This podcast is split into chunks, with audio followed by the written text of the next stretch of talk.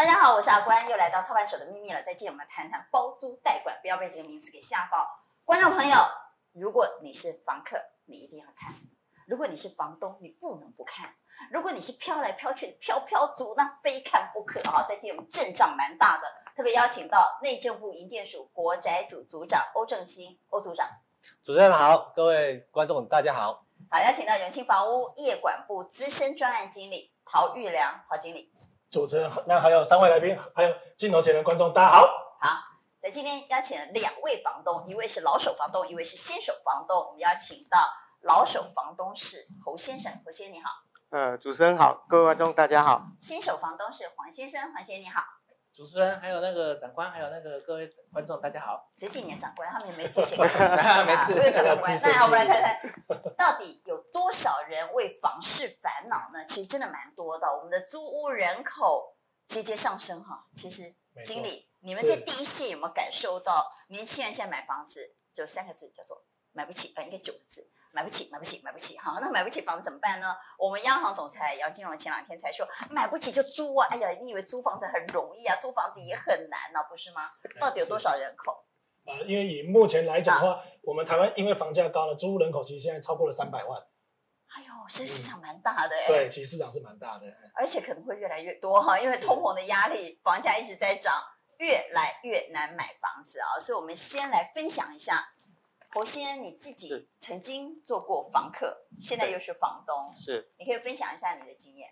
呃，做房客的经验，其实做房客要遇到好房东，好、哦，那我是很幸运遇到了不少位好房东啊，啊、哦，然后后来自己有了能力买房子之后，然后呃，因为工作在外地，所以就把房子先租出去，好、嗯哦，那租出去的时候，呃，就会面临到呃。譬如说选房客的问题、啊，所以那时候你工作在哪里？我那时候工作最早的时候工作在龙潭啊，在龙潭。那你房子买在哪里？我房子买在新店啊，对，有一有一段距离，有一段距离。可是为什么你在龙潭工作去买房子买在新店呢？因为我家里是住台北嘛，啊，那所以我就不想搬到龙潭去了，啊、对，所以我就想说还是把房子留在双北这样子，然后那时候就对买了在在新店。那后来你就想说先租人家，对，对，先租人家。对。那当时你租房子的时候有遇到什么样的麻烦事儿吗？呃，就是找房客不容易，好，然后就找中介就好了嘛。对，后来是找中介，刚开始自己就想说，哎，也不知道怎么去去找房客，然后后来也就是找了，那时候也是找永庆，啊，然后就找到了房客。可是呢，住没多久他就搬走了，然后搬走了又要再来一次，又要再来一次。啊，这样子，然后他们的服务费就又再收一次，又再收一次啊，没有啊。所以那个时候其实一般，其实我们找房客都是透过中介嘛，或者是现在有一些媒合的网站，但其实也挺麻烦的，嗯、对不对？因为我们要自己去过滤房客，对，要花蛮多时间的。对对对对，所以这个就是找房客很麻烦，而且房的房每个房客来他的个性不同，他的要求不同，所以就会变成说，好像我买了，哎，我找到这一位房客，我为了要配合他。我要去改变我的设备或添加我的设备，比如说呢？呃，譬如说，他有的不要洗衣机，有的我要洗衣机。那他不要洗衣机，我把洗衣机搬到哪里去？那下次这个又要洗衣机，我又该怎么办呢？这个就是很大的麻烦。嗯，所以就会变成说，你必须要，呃，如果是有的设备，我可以从家里再搬来。那如果没有，就要买新的。那一买下去，可能。前面一两个月的房租我就买这个设备了，而且万一下一个房客又告诉你他不要了，对对对，也挺麻烦。对对。后来你找了包租代管吗？对，我后来。那包租代管可以省掉这些麻烦吗？万一房客的要求还是一样啊，然后我这个要冷气机，那个不要冷气机，这个要洗衣机，那个不要洗衣机，难道包租代管还帮你把东西先放到储藏室，等到下一个要用的时候再拿来吗？不会吧？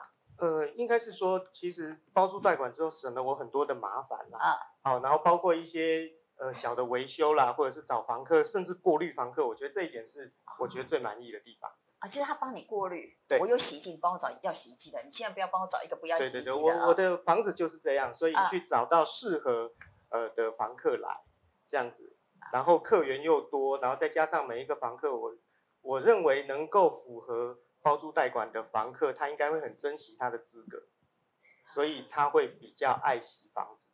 这是我的看法。我们等会再来分享你的经验哈。我想做房东呢，有做房东的苦；做房客有做房客的苦。做房客怕房东赶他，做房东的呢又碰碰到不好的房客哈，所以彼此都有说不完的苦啦哈。但是我们先来谈谈包租代管。既然谈到了包租代管，听起来很熟悉，但是不太了解啊。这个名词经常在媒体出现，但我们真的搞不清楚包租代管。我们先从房东的角度哈，对房东而言，我为什么要参加包租代管？参加包租代管到底有什么好处呢？谢谢主持人哈。那我想今天在讲包租代管哈，其实我们当然是 for 房东了哈。那房东的话，对房东有什么好处呢？其实我们会有一直在讲一个口号，就是三三三。三三三。哎，什么叫三三三呢？就是说我们刚刚讲三税有减免，三种税税有减免啊。三费有补助。三费有补助。费就是费用啊，三费有补助。另外呢，还有谁来给你服务？三年有服务，三年有服务，对，就是说我们叫做三三三。那三税哪三税呢？嗯，第一个就是房屋税，第二个就是地价税，嗯，第三个就是所得税。房屋税、地价税、所得税。那前面的包括房屋税跟地价税，都是用自用自宅的税率来课征。那照理说，我房子租给别人是一般，对不对？对，一般。比如说你的地价税是千分之十，嗯，哦，那如果你你来参加包租贷款的话。地价税就变成千分之二啊，所以通常呢，我把房子租给别人，那这个房子就不算自用了，对，就会被课以不管是房屋税还是地价税是一般税率，一般的。但是如果你参加政府的包租代管，他用自用的来帮做课征啊，地价税是自用的，嗯，房屋税也是自用的，自用的也是百分之一点二。这个有差很大吗？等会有请帮我们来算一下好不好？到底差多少啊？那至少我们知道你的房屋税和地价税，你现在要磕地价税了呢，蛮痛的哈。对，这个月好像要缴地价税，我没有缴哈。所以地段好的话，那地价税就比较差很多啊。对。那还有一个是还有一个就是所得税，所得税这件事情呢，就是它本身每个月是有收租金嘛。对。哎啊，我们会有一个免税额。啊。免税额呢，现在是一万五千块，每个月哦，每个月哦，每个月一万五千块的免税额。另外呢，你的免税额免了之后，另外还剩下的那一个要缴税的费用，你再可以扣到百分之六十的必要的扣除的费用。譬如说，啊，你今天租租两万块钱，假设我们说租两万，租两万块，我的收入先扣掉一万五，那政府剩下五千块收入，剩下五千，剩下五千，那还有一些必要的一些费用的的扣扣抵，啊，那一般是只扣百分之四十三。啊，好，现在我们可以扣到百分之六十。那这个百分之六十是用五千块去赚百分之六十呢，还是用两万块去赚百分之六十？五千的百分之六十，五千的百分之六十，换句话，剩下多少？剩下两千，只剩两千。对，所以我只要缴这两千的所得税。对，啊，两千，如果你用了百分之二十的税率来看的话，啊，只剩下四百，就是说你用四百，就是说你两千块，你去课税的话，只课到四百块钱的税而已。说真的，所长也不是我搞死。一般房东说我又没有报，我本来一块钱都不用缴，结果我参加了包租代管之后，还要缴那两百，哎，本来一般哈，卡给的走廊没得破水了哈，这是这是不对的哦，观众朋友，这是不行的，但是这是现况，但是现况，这是现社会现实啊，现况就会一个一个问题就出来了，现况要自己管，现况是不是要自己管？有时候管不好啦，哎呦又又管不到的啦，要要不好管的。这个时候来参加包租代管就是一个好处，就刚刚我们待会会讲到的三年有服务。好，服务的部分我们等会再来讲。那我们先把第一个三先搞清楚哈。对。三就是所得税、房屋税、地价税。我们请永庆帮我们来算一下，这差多少啊？好，那因为刚刚欧组长这边呢已经有做详细的解说，那我想说我们用一个案例的方式呢，可以让镜头前的观众伙伴更清楚哈。那当然，假设。你房东呢？您自行出租的话，哦，委托业者自行出租，啊、其实，在代租的服务费或贷款的服务费，哦，就会诚如上面所说的，其实它都是有收费的，哦。但是呢，如果你加入社会住宅的话呢，由业者帮你代租，或由业，然后租出去之后呢，由业者帮你做后续的贷款，这边呢都是没有所谓，都是不收服务费的，哦。所以我觉得这边呢，哦、通常我们过去请中介帮我们是出租，我们会要付一个半个月的服务费，半个月到一个月左右，哎，是那个不用付了。对对，没错，哎，哦，那那个政府来付，哦，啊，政府来付，太好了，那那个不用付，我来抵税金，好像划算哦，哈，对，就算我讲的两百块还是划算 啊，还有呢，对，那当然就我刚刚有讲到了，像代管的服务费，我们每个月有专人帮你管理，但是这一块呢，您房东的部分，哦，您也是不用，您也是不用付的。哦，所以我觉得这边的部分其实就能够帮您省下自己的荷包。那刚刚提到的所谓的三税有减免的部分呢，嗯，第一个所得税的话呢，哈，刚刚我们以一个案例来算，假设您的房子呢位于台北市。那您的租金呢是两万块来讲，假设两万块。对，那您呢如果没有加入社会住宅的专案的话，嗯，哦，就会成如我们在镜头前看到的这个算式，哦，每个月两万块，哦，你乘以十二个月，那你在报税的时候呢，我们会先扣掉一个。必要的扣除额哦，就是四十三趴，所以等于说你是两万块乘以十二个月乘以五十七趴之后呢，那假设您的租赁所得的积呃租赁的积聚呢是二十趴，那您每您每一年缴的租赁所得税就是两万七千三百六十块啊，两万七千三百六十块。是，但是呢，如果您加入社会住宅的方案呢，就是包租代管啊，对，就是包租代管的方案呢，哈，刚刚就是诚如刚前面欧组长有跟大家说明啊，第一个每月的租金一万五是免税。哦，所以两万块呢，先减掉一万五，然后我们乘以十二个月之后呢，那第二个，好，我们还有那个超过的部分，一万五免免税之后呢，超过的部分我们还有减免六六十八。哦，对，所以如果同样的，您的房子位于台北市，好，那我们扣掉您每个月一万五的免税额，嗯，好，乘以十二个月之后呢，再扣掉超超过的部分，再减免六十八。那同样的，假设您一样。是你的所得的，假设还是一样二十二十八，其实这样子算下来的话，你一年的租赁所得才缴四千八，所以这样的差距其实就已经有出来了。然后，但是呢，您缴了这个税，还享有我们前面所所讲的，我们代管有专人帮你，像一些修缮，还有像刚刚房东有提有有提到有房。那个房客常常可能打电话来说哪边要修哪边要修哦，这个都会有。这个服务的部分我们等会再来讲。对，那房屋税的部分也会减免嘛？对对对，房屋税假设是自行出租的话，那以现行的房屋税的话，我们就是一点五到三点六。对，您如果看您持有几间房子，就会再增加。啊，那如果您是包租代管的方案的话呢，您的房子哦。我们的不管你几间都是零点六，啊，应该是这么说，应该是说是一点二。那现在呢，您的房子如果位于台北市，台北市是一点二再减一半，台北市零点六，对对对，它是更优惠的。是。那另外就是在地价税的部分，对，对也可以减免啊。对，那本来地价税的部部分的话，哦，那我们没有加入包租贷款呢，你的税税率呢是千分之十，也就是所谓的百分之一。但是呢，加入包租贷款的方案之后呢，你的税率就会变成千分之二，也就是百分之零点二。其实光地价税就差五倍喽。嗯，哎，所以如果观众朋友这边还不了解，我这边再举两个案例，再跟各位做详细的说明。好，好，那我们就再从两个案例来看啊。所以刚刚我有提到，当然税的部分，相信观镜头前的观众朋友大概有了解。那再来像我刚刚讲的房屋税的部分，哈，它本来可能是从一点五到三到三点六，那这个案例我们用一点五来算的话。没有加入社会住宅包租代款方案，你所要缴的房屋税是三千零七十一块。哦，但是呢，如果你加入我们的包租代款方案之后呢，哦，就像刚刚前面讲啊，假设这个房子又在台北市，所以你等于一点二再乘再自用再一半，所以乘以零点六就好，所以这边的税您所要缴的金额只剩七百六十八，所以房屋税呢就帮你省下两千三百零三，对。然后这是房屋税的部分，那地价税呢？我们也来算一下。地地价税这个差距就可以很明显看得出来了哦。所以像我刚刚所讲的，其实如果没有加入包社会包租贷款的方案呢，哦，那我们的税率是千分之十。那以这个案例来看呢，它的地价税呢，年就是要缴两万一千八百八十五。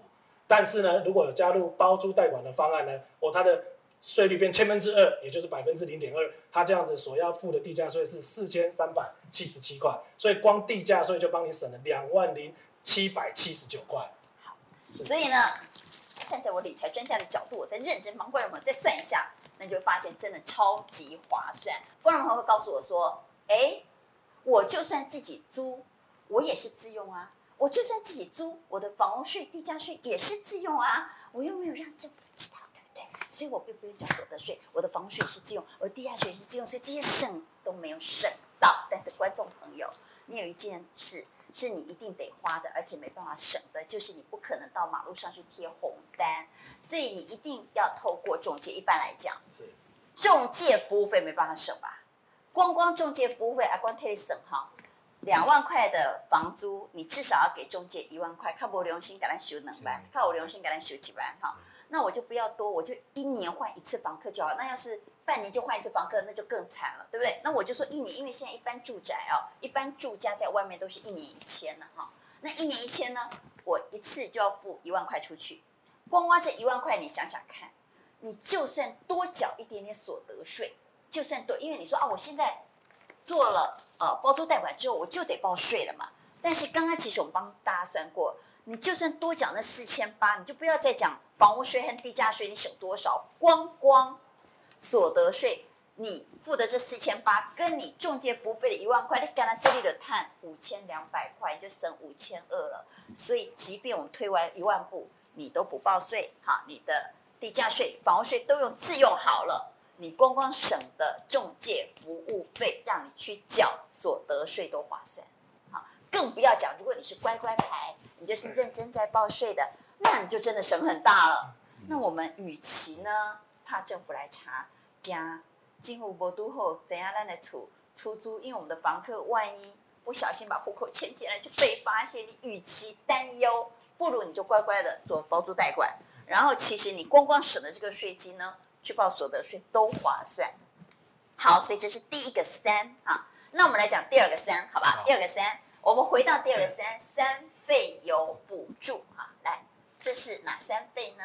我们三个总费用嘛，哈、啊，那第一个呢就是修缮费，啊，哦，修缮费每一年哦，每一每一栋呢，它有一万块钱的修缮补助，哦，每一年给我们一万块补助，对，那这个一万块的补助呢，其实你可以修不完哦，还是实报实销？实报实销啊，实报实销，一般都会用完啦，哦，一般都会用完。无论如何，对对对对，一定要稍微修一下。没有这么爱心房东，这个修修不完的，一定会修完。无论如何，家里年久失修的水龙头啦，给给瓦解了。所以呢，所以在马桶呢换一下，对不对？加减嘛哈，既然要补助了。对，那所以呢，在这个过程里面呢，其实就有几种东西就很很需要哈。第一个就是住警器，所谓住宅的火灾警报器。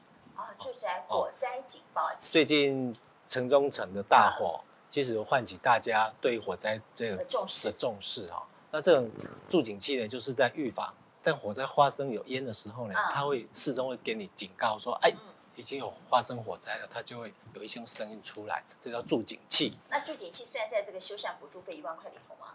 可以啊，也可以报哈，助警器也可以报。嗯。那第二个当然。发生火灾就要灭火嘛，哈，就灭火器，灭火器也可以报，也可以报，哎，对。那些水龙头啦，那当然，水啦，窗户啦，对，呃，壁癌啊，都可以吗？对，都可以，反正就一万块，你想办法去把它用完就对了。对对对，哎。还有另外一个是居家安全相关保险，这是第二个居家安全险哦。当然，我们房子都一定会有保险的哈。一般都保火灾险，火灾险啊，还有地震险啊，这个都算在里面。对，里面还有特殊条件安全险。什么叫特殊条件安全险？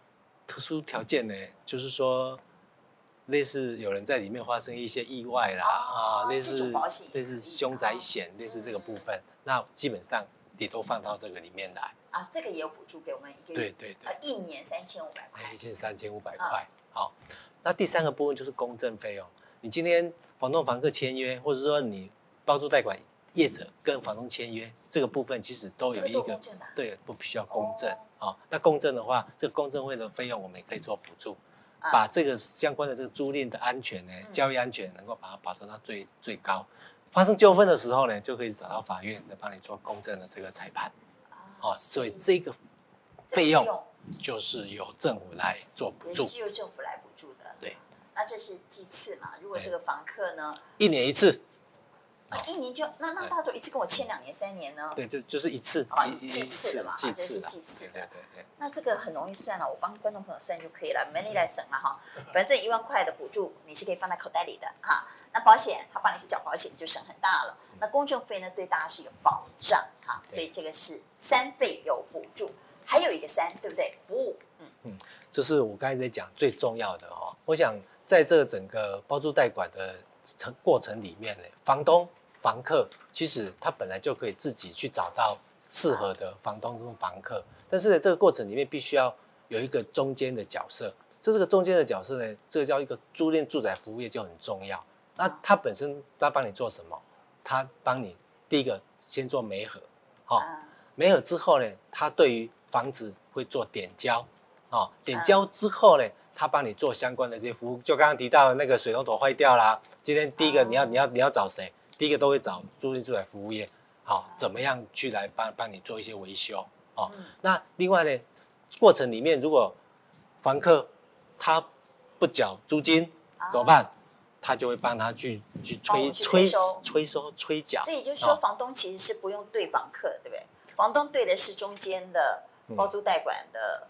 比如说像永庆哈，他们有承包这样的政府业务，我们是对永庆，我们不是对客户。对对对，那当然会有差别啦。我们刚才讲包租代管其实是两件事情。嗯。哦，一个是包租，包租的话就是说，第一个就是代管。包租的话很简单，就是你，关你有你有一栋房子，嗯，你你不不想自己管，你就给给我们这个业者来帮你包下来，包下来一次包三年，之间呢，他每个月固定付你租金，嗯，你这个房子都不用管的。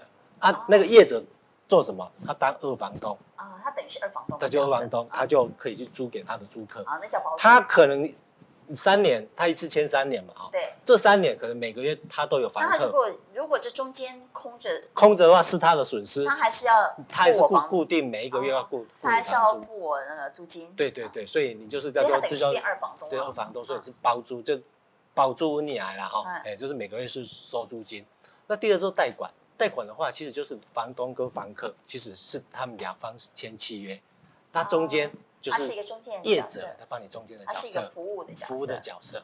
哦，所以这两个性质不太一样。当然，包租业者他担负的责任会比较大啊，因为他变成他自己的房子了。对啊，我要对房客要怎么做处理啊？所以这两个没有，但是重要的是业者他要做服务。刚刚提到的这过程都是他要每天。啊，有个问题出来，他就要帮你去做一些服务，包括之后真的撕破脸，哦，这个叫做有纠纷出现的时候呢，嗯、他也要负责去帮你做一些纠纷的处理等等，甚至于他有些对一些弱势户，哦，弱势户他还会做一些关怀关怀服务，嗯、就是说，哎呦，跟你嘘寒问暖一下，今天有没有什么事情啊？啊、最近有没有？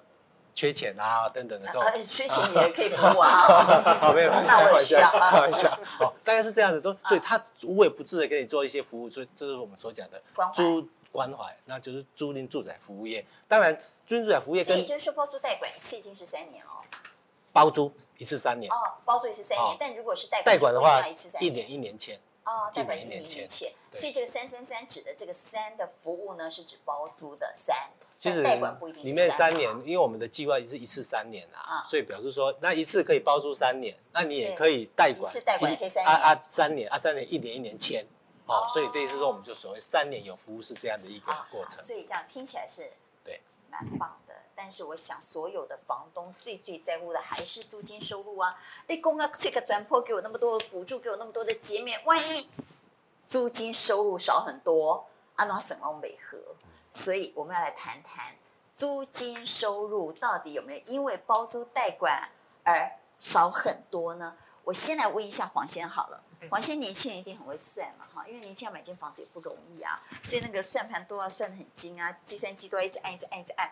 你自己啊，呃，透过包租代管把房子出出去之后，你有没有用一个像大水库理论那样去算一算，说，哎，我这边省的，我这边多的，我这边少的，我这边少省的。算一算，到底有没有收比较多，还是收比较少，还是差不多？其实包租代管这个，我有自己在碰到这个业务、碰到这个名新名词的时候，其实我很不了解，所以我一直在研究。后来发现，像诚如刚才那个组长说的，他因为他让我可以省去找房东的困扰，呃，找找房客的困扰。对对，这个是生活上的麻烦。但我说你有没有算过？就是说啊，我。这个修缮费有多一万块嘛，对不对？嗯、然后我的税金有省啊，或者是我的呃中介费省下来了啊，嗯、那政府给我多一些补助啊，包括刚刚说的保险啊等等。但是呢，我可能房租得少收一点。那这个一来一回之间，你有没有去计算过？因为你以前租给别人过，嗯、那现在经过了包租代管，你有没有去算说你的收入到底是增加了，total 的收入了啊？是增加了，是减少了，还是差不多？其实差不多，其实差不多，其实差不多，因为。说真的，因为我之前租别人也没有租很高啦，啊、然后包租代管这个弄下去之后，其实它整体的租金其实没有想象差那么多。因为我之前最多最高也才租一万六啊，现在我实收一万三，那其实差三千。我在整体评估之后，因为我等于是用他的服务来去来去抵这个差额，我可以省下很多不必要的麻烦。其实我的算是。我是比较倾向算在服务方面的成本，哦、所以你算来算去，亚登包 day 其实差不多了。对，其实是好。那我们就回来讲，嗯、我们就回来讲，到底，呃，参加包租代管的房东，房租收入跟我自己啊，透过中介去出租的这个房租收入会差多少？呃，其实我觉得就像刚刚那个房东所说，其实他真的是、啊、是不会差很多。那因为就像刚刚他有一个标准，对不对？对，其呃其实。政府对每一间房子在什么地方的租金，其实它都会有一个租金的行情表。嗯、那当然，这个租金行情表呢，我觉得也是符合所谓的市况啊，所以其实差距上是不会很大。所以它会有租金行情表。那租金行情表跟市况差不多吗？呃，一般来一般来讲的话，以租金的上限来讲，其实是差不多，它并它并不会说差别到很大。就是说我，我呃政府所提供的行情表不会说离市况偏太远。所以第一个呢，如果我有一间房子要出租，我参加包租代管，那到底这个？租金怎么算？政府其实有一个贴近市场行情的一个表，是，是，但是他不会照那个表来收租吧？他是不是要打个折？呃，其实应该应该是说，如果这个行情给房东建议之后呢，其实跟他本来心里面其实他认为可以接受的金额差不多，其实大部分的房东是都可以接受的。那因为当初在拟定，他是不是有一个公式啊？组长？一般呐，哈，一般我们一直在讲说包租代管。这四个字哈，应该前面再加四个字。因为房东最在乎的还是租金收入。前面还要再加四个字，叫做社会住宅包租代管。啊，但是听到社会住宅我就担心了，那个租金会差很大。好，那因为因为我们刚刚在谈黄先生或者侯先生他所讲的包租代管，其实就叫做社宅的包租代管。嗯。好，那其实我们所讲的意思说，社宅社宅的包租代管跟一般的包租代管其实是有一些差异的。嗯。那差异在哪里？就是我们今天要讲的。今天我们政府会评定一个叫做市场租金啊，市场租金。好，就刚刚我们假设这个地段呢，哎啊，合理的租金就是像我这么大的房，大概是租两万。对啊，假设是这样，那我给中介一般的啊，外面房间的中介，我大概就是一个月收两万。那我如果参加包租代管，它会租金变成多少呢？第一个，两万这件事情到底合不合理？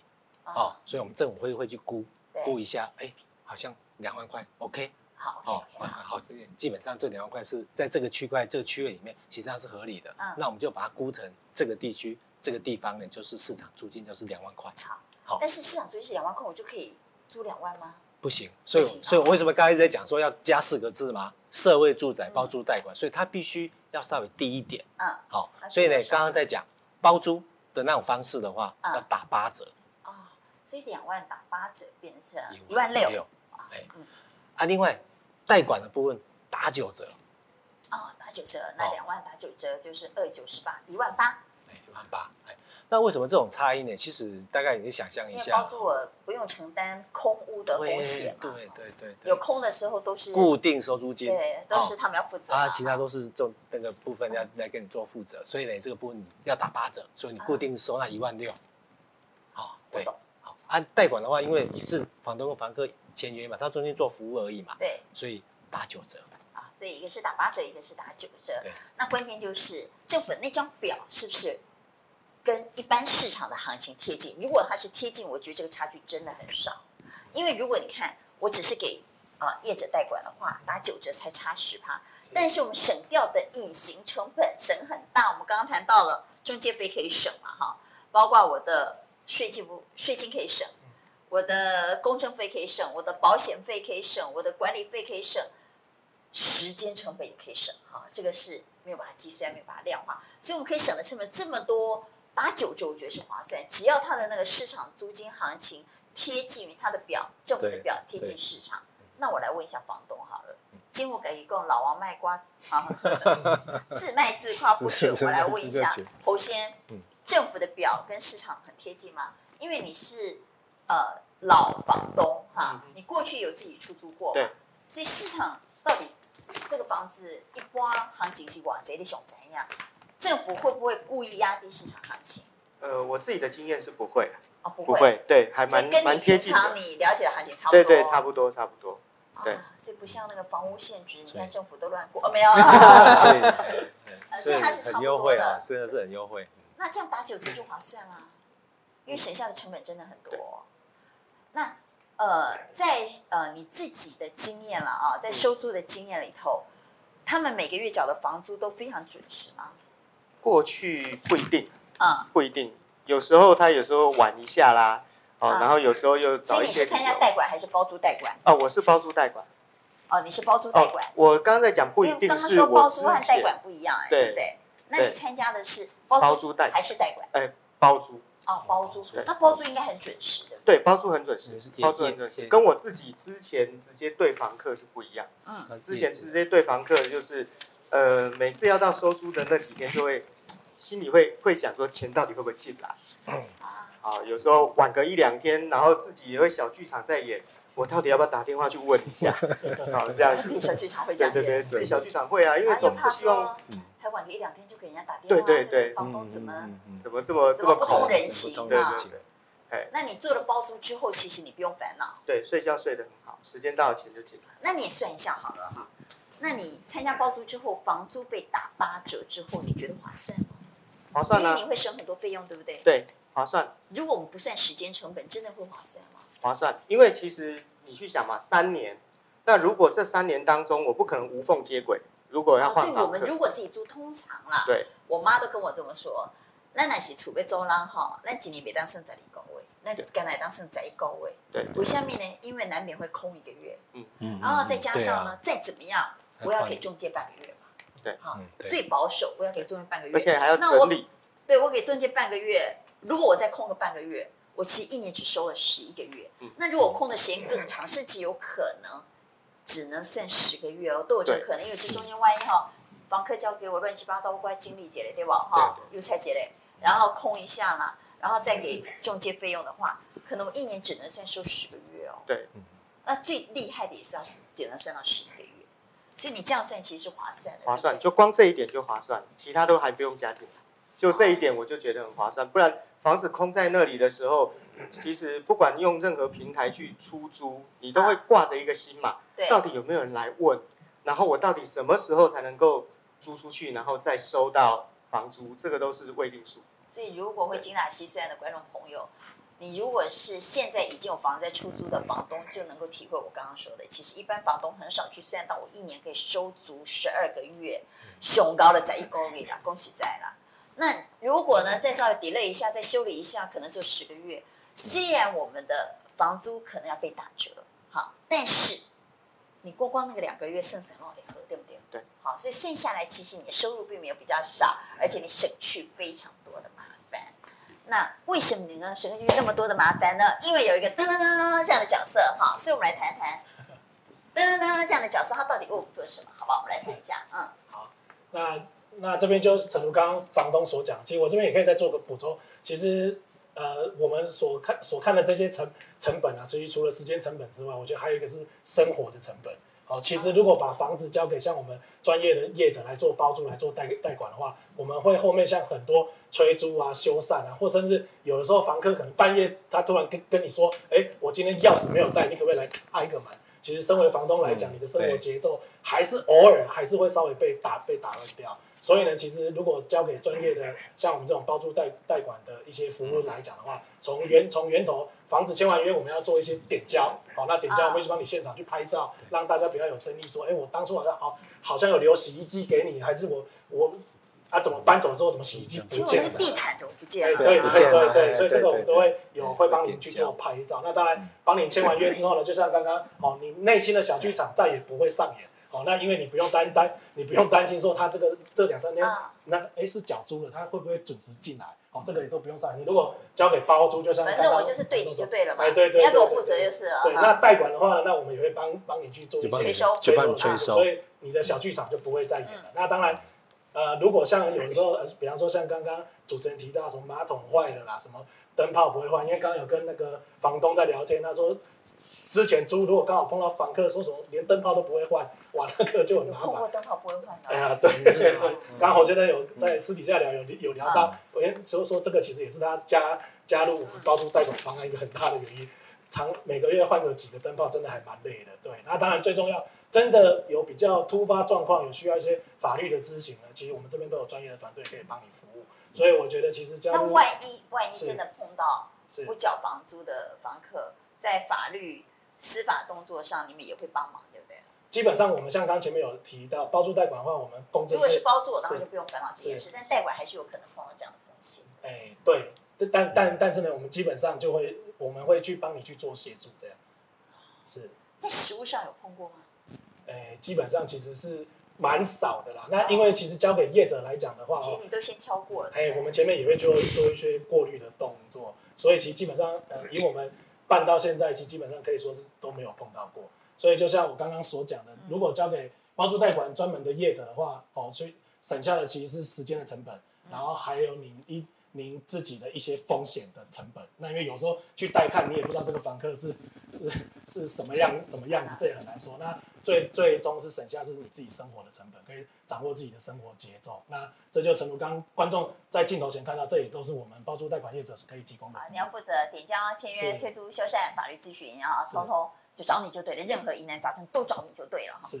所以我们认为包租代管是一个不管对房东对房客都是超级赞的制度哈，超级赞的方案，希望大家能够多多利用。好，所以我们在今天说，不管你是要租房子，还是你要把房子出租，还是你要飘来飘去的飘飘族，你一定要透过包租代管找到最适合你的房子，而且房东也会因此而有保障哦。好，今天感谢大家的分享，也谢谢组长，谢谢经理，希望大家都能够有一个美好温暖的家。